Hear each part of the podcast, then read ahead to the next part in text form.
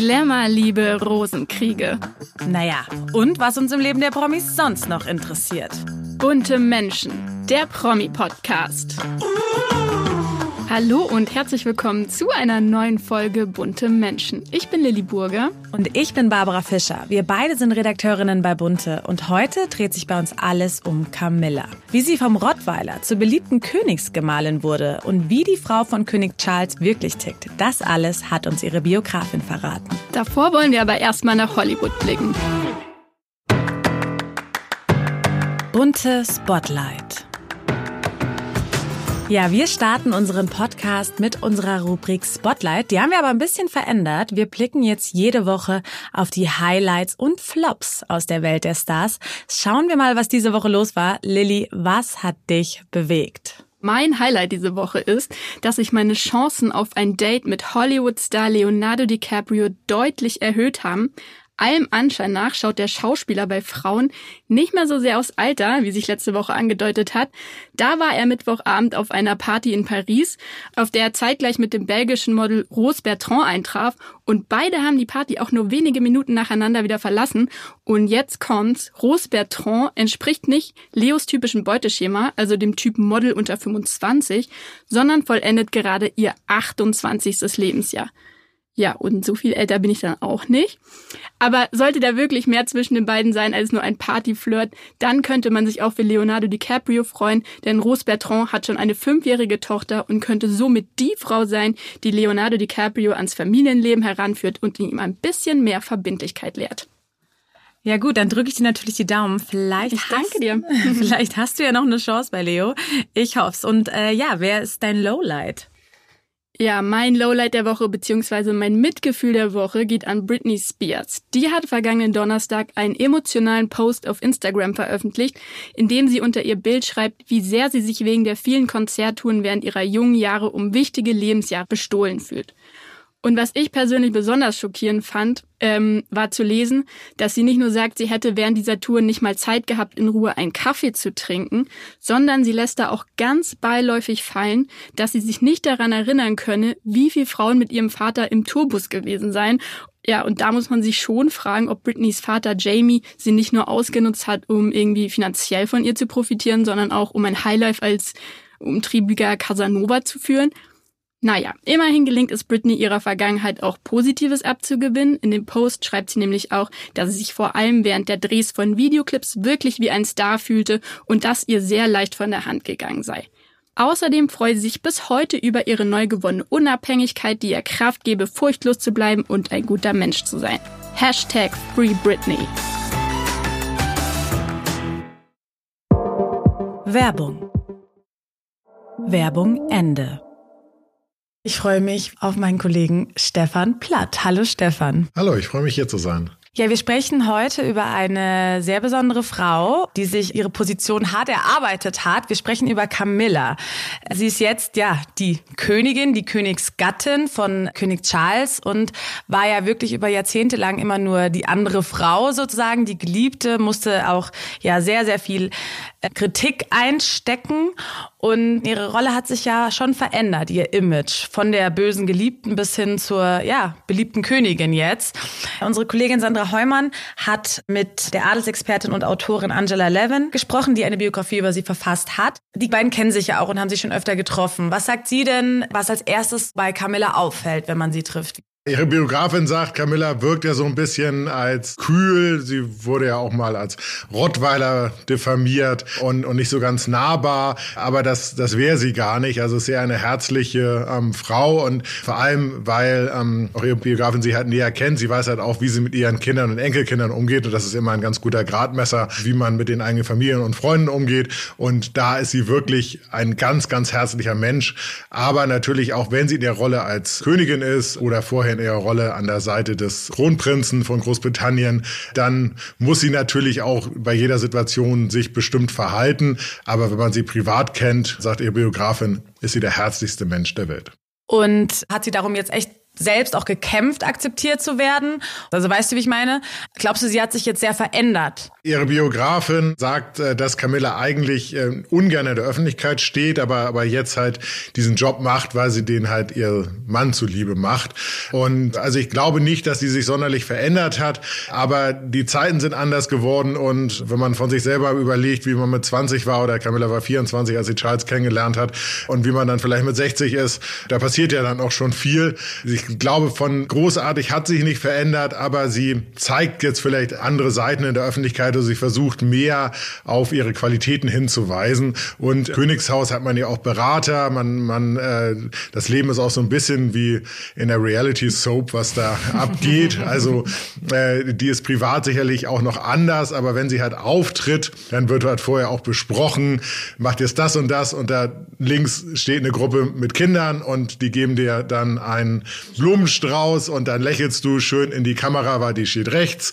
Und dadurch kann man natürlich dann auch viel an seinem Image machen, weil wenn dann dieses Foto auf Seite 1 aller Zeitungen ist, wo sie dann schön lächelt, weil sie sich halt über Kinder freut, dann kommt natürlich auch dann die Geschichte dazu, was für ein netter Mensch sie ist. Und das beherrscht sie mittlerweile perfekt. Und was sagt sie, warum Camilla so unbeliebt war all die Jahre? Diana mm. ist halt ähm, in Großbritannien die Göttin gewesen. Also sie ist immer noch sehr beliebt, aber äh, die stand über allem und hatte wahnsinnig viele Fans. Und sie war halt die böse Frau, die diese Ehe zerstört hat, die das perfekte Glück zerstört hat.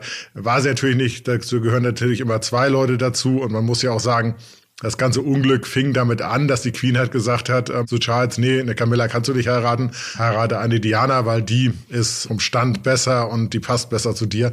Also das begann ja alles schon total katastrophal und da ist sie halt ja zwischen alle Räder geraten und wurde dann halt so ja als die Böse dargestellt und da hat sie sich rausgearbeitet. Vielleicht blicken wir nochmal auf Sie als Person.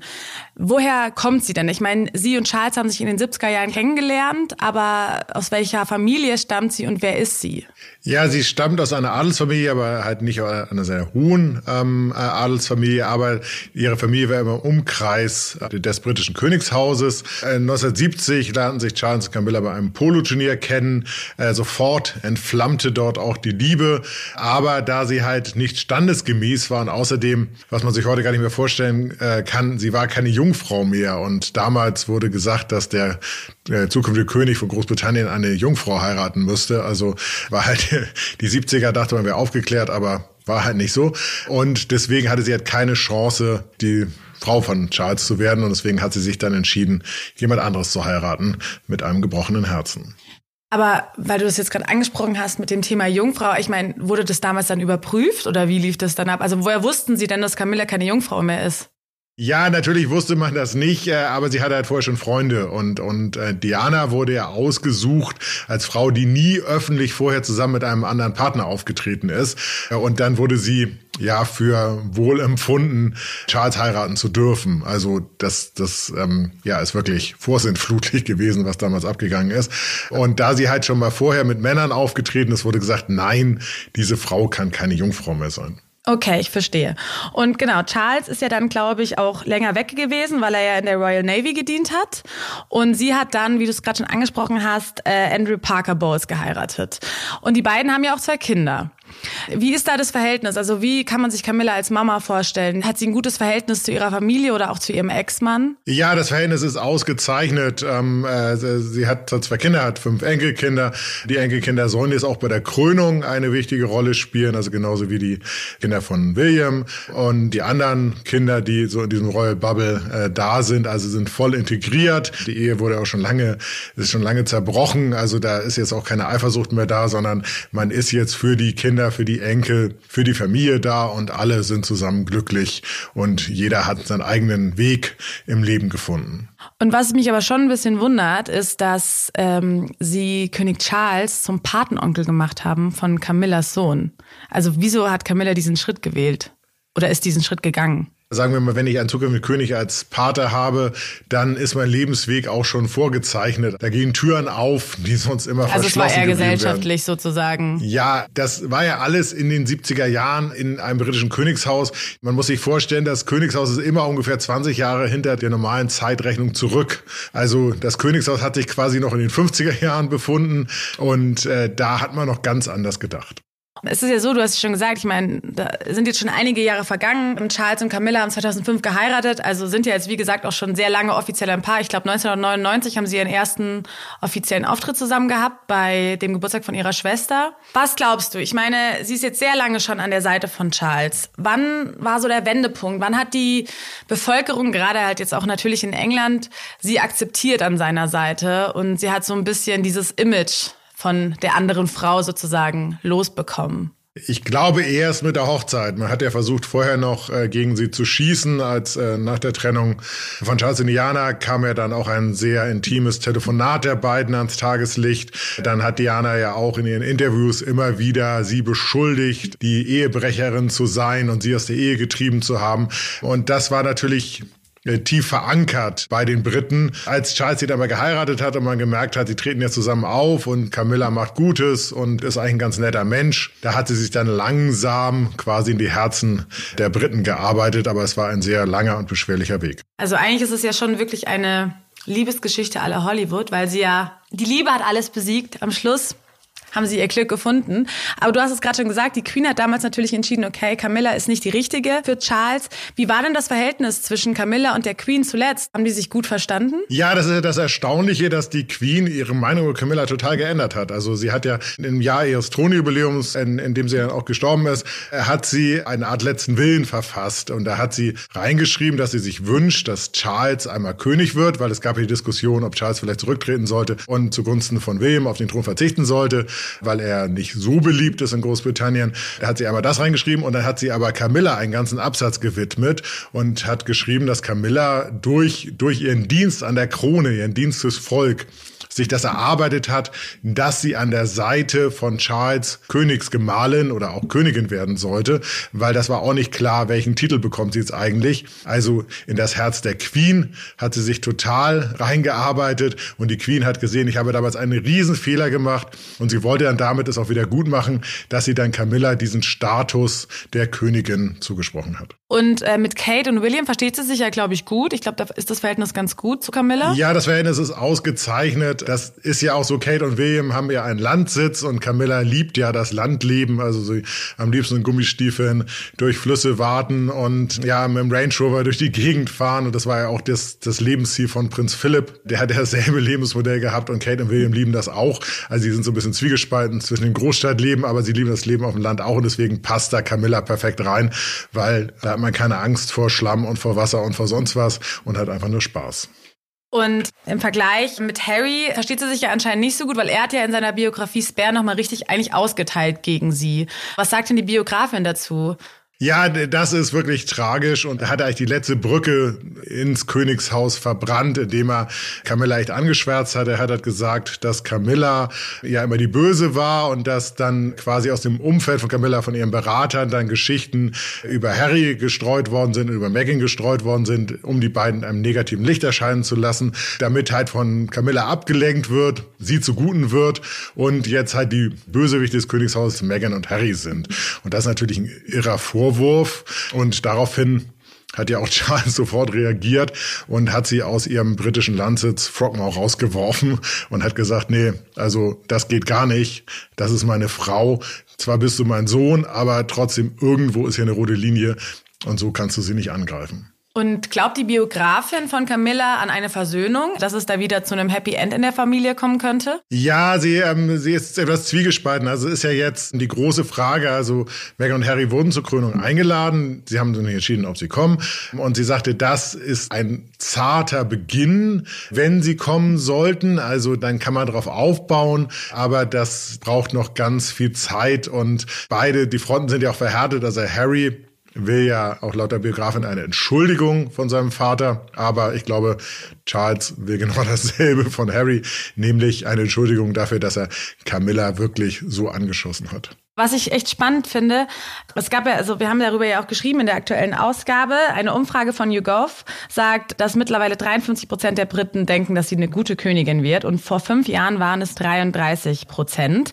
Und die meisten Frauen, klar, sind in ihrem Alter, sie können sich gut mit ihr identifizieren. Ich glaube natürlich auch, weil sie wahrscheinlich so normal wirkt, ne, und nicht so, also ich finde, sie ist nicht unnahbar. Warum sind, ist das um 20 Prozent angestiegen? Was ist in den letzten fünf Jahren denn so passiert? Ja, das hat natürlich auch entscheidend mit dem Tod der Queen zu tun. Also schon dadurch, ähm, okay. Woher war halt der Fokus nicht so auf den Beinen? Die Queen thronte so über allem. Also die ist ja in Großbritannien eine Art Heilige.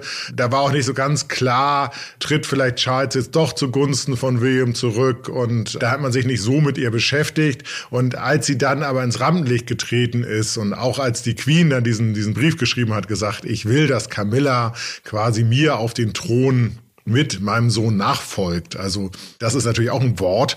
Und viele Briten sind sehr, ähm, glauben sehr an das Königshaus und sind große Fans des Königshauses. Und wenn jetzt da quasi der Chef oder die Chefin sagt, bitte schließt Camilla in eure Herzen, dann machen die das auch. Also das wäre genauso wie wenn jetzt irgendwie Justin Bieber irgendwas sagen würde, dann folgen da auch Millionen Fans und machen das auch.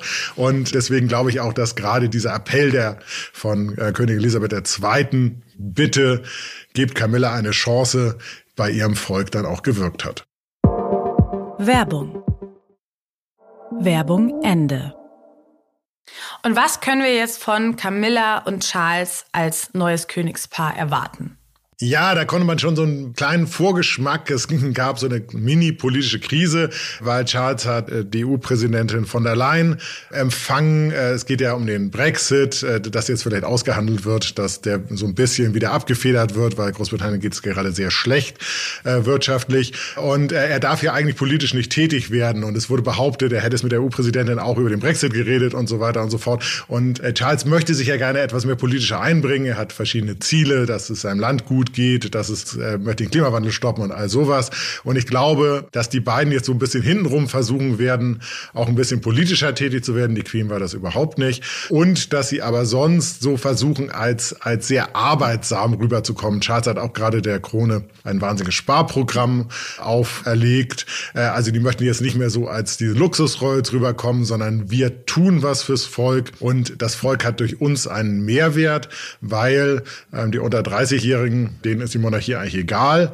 Und äh, wenn man jetzt schauen würde, wenn jetzt Charles die Gene von seines Vaters, seiner Mutter hat, dann wird er über 90 und dann sind quasi diese, diese unter 30-Jährigen, die im Moment mit der Krone nichts zu tun haben, deren Herzen muss er jetzt gewinnen, weil die sind dann quasi die entscheidende Bevölkerungsgruppe, die auch entscheidet, um die Monarchie zu erhalten. Monarchie weitergeht. Ja. Und deswegen muss er jetzt als hart arbeitender, netter Mensch rüberkommen und Camilla muss ihm dabei helfen. Okay, ich verstehe.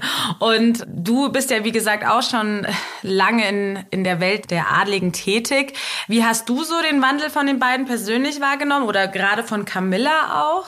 Ja. Also fandest du sie am Anfang sympathisch oder ähm, findest du sie jetzt überhaupt sympathisch?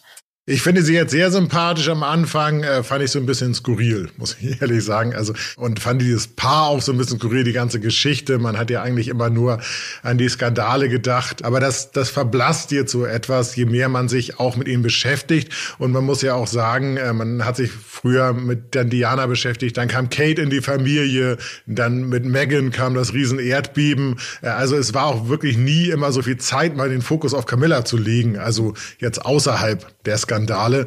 Und jetzt, wo sie Königin geworden ist und wo jetzt auch die Krönung ansteht, da hat man endlich mal Zeit, sich mit Camilla zu beschäftigen. Und äh, wenn man das macht und auch die Biografie liest, kommt man eigentlich auch ein völlig neues Bild. Und äh, dann lernt man auch die wahre Camilla kennen. Und das ist das Schöne, dass man das ja dann auch in bunte in die Welt hinaustragen kann, weil das eine sehr interessante Persönlichkeit ist. Total, also ich denke mir auch, sie ist auch wahnsinnig tough. Also man muss das ja auch erstmal schaffen, diese ganzen, diese jahrzehntelange Häme, sage ich jetzt mal, so von sich abprellen zu lassen und einfach so seinen Weg zu gehen, muss man sagen. Ja, und sie hat ja auch, sie ist die Siegerin. Also ja. sie hat gewonnen. Äh, kann man nicht als Wettkampf das Ganze bezeichnen, aber sie hat im, sie, im Moment ist sie da, wo sie immer hin wollte und scheint ihr Glück gefunden zu haben, auch wenn das natürlich ja auch schreckliche Dinge ein, ja, ein ähm, am Wegesrand Weg war, passiert ja. sind mhm. und es auch ein langer Weg war. Und du hast gerade schon die Krönung angesprochen. Ähm, Gibt es schon ein paar Sachen, die man weiß über die anstehende Krönung? Also wie die ablaufen wird, wer kommen wird? Es sind, gibt insgesamt 2200 Plätze bei der Krönung. Also die letzte Krönung ist ja, kann sich keiner mehr dran erinnern, weil, weil halt ähm, Queen Elizabeth äh, so lange im Amt war. Und deswegen muss auch einige Dinge müssen neu gemacht werden, weil schon so viel Zeit von den letzten vergangen sind. Äh, diese Plätze werden gerade gefüllt. Also es werden natürlich ähm, alle Königshäuser der Welt dort vertreten sein. Also zum Beispiel auch Albert und Charlene werden anreisen oder, oder die Schweden. Es werden sehr viele Politiker da sein. Es ist aber auch ein Platz quasi fürs Volk reserviert. Das sind meistens Menschen, die irgendwas Schönes geleistet haben, also sich ähm, ehrenamtlich engagieren oder sowas. Das findet alles am Samstag statt. Die Krönung, es wird sehr feierlich. Es wird ein bisschen abgespeckt sein, weil Charles ja sagt, er ist der quasi Low-Budget-König und äh, da kann man es nicht so krachen lassen. Dann wird es ähm, äh, noch ein Konzert geben mit Superstars. Da müssen ein paar abgesagt, ein paar sagen zu. Und dann am Montag nach dem Krönungswochenende kann das Volk dann nochmal feiern. Also es werden drei Tage wirklich Glanz und Glamour, Freude, gute Musik und es werden wirklich drei außergewöhnliche Tage werden, die in die Geschichte eingehen werden. Also das heißt, es wird auch allgemein in England eine sehr ausgelassene Stimmung sein. Das Volk wird es positiv aufnehmen. Ja, wenn man äh, bei den ganzen letzten Großereignissen da war, bei, bei der Hochzeit von William und Kate oder auch bei der Hochzeit von Harry oder äh, auch, auch bei den Thronjubiläen, äh, was da abgeht, man kann es sich gar nicht vorstellen. Also es geht ja einmal dass die Leute das sehen wollen, aber einmal geht's auch darum, in jedem Pub, äh, also das ist wie wenn England mal die Weltmeister Fußball-Weltmeisterschaft gewonnen hätte, also so wird da gefeiert, äh, also das ist Ausnahmezustand. Wie Karneval in Köln. Das ist wie Karneval in Köln, ja. Okay, verstehe. Ja, wir sind gespannt auf jeden Fall, was passiert. Wer weiß, vielleicht bist du ja vor Ort, Stefan. Ja, wir werden natürlich die bunte machen. Vielleicht sind wir montags dann vor Ort, aber an dem Wochenende müssen wir hier leider arbeiten. Okay, dann vielen, vielen Dank, Stefan, für deinen Einblick. Und dann gucken wir mal, was wir alles noch von Camilla in den nächsten Jahren sehen werden und was sie noch verändern wird in der Monarchie. Ja. Ja, liebe Babsi, das Universum hat ja immer viel vor mit uns Menschlein und nimmt Einfluss auf unser Liebes- und Karriereleben. Was lässt sich anhand der Sterne diesen Monat denn für unsere Stars vorhersehen? Ja, der März weckt im wahrsten Sinne des Wortes Frühlingsgefühle. Und in kosmischer Hinsicht leitet er eine neue Ära ein. Also wir sind in diesem Monat besonders hungrig und entschlossen, etwas zu wagen. Auf manche Sternzeichen trifft das natürlich besonders zu, zum Beispiel auf den Löwen. Also für ihn ordnet sich jetzt das Leben komplett neu. Ein ganz spannender Lebensabschnitt beginnt. Das ist natürlich aber auch gleichzeitig wieder mit ganz viel Angst verbunden. Und bei unseren Promis passt das auch gerade sehr gut. Es passt nämlich zu Moderatorin Viktoria Swarovski. Sie ist auch Löwe und sie und ihr Ehemann Werner Mürz haben ja jetzt ganz überraschend ihre Trennung bekannt gegeben. Die beiden sind ja schon ganz lange zusammen, also sie hat ihn kennengelernt, wo sie 18 war. Jetzt ist sie 29 und es ist natürlich dann schon ein äh, ja ein neues Leben, was beginnt. Man fragt sich natürlich in dem Alter, okay, wo will ich hin? Was will ich? War's das jetzt? Und unser kosmischer Tipp an sie ist, sie soll ja auch bereits wieder in festen Händen sein, dass sie wirklich einfach mal alles zulassen lassen soll. Also sie soll ihr Glück genießen und sie soll nicht alles hinterfragen und zerdenken und sie soll auch nicht zu weit in die Zukunft denken. Das war's auch schon wieder mit einer neuen Folge von Bunte Menschen. Und nächste Woche müsst ihr auf jeden Fall einschalten. Da treffe ich Schauspielerin Feline Roggan. Sie ist uns ja vor allem aus der beliebten Serie Jerks bekannt. Und mit ihr spreche ich über ihren Kampf für das Klima und für eine bessere Zukunft. Naja, ihr wisst ja, was zu tun ist. Ihr müsst uns natürlich abonnieren auf Spotify, iTunes und Co., damit ihr keine Folge mehr verpasst. Wenn ihr Anregungen und Wünsche habt, auch für das Gespräch mit Feline Roggan, dann schickt uns eine E-Mail an buntemenschen.burda.com oder eine Direktnachricht via Instagram an bunte-magazin. Jeden Donnerstag. Bunte Menschen, der Promi-Podcast.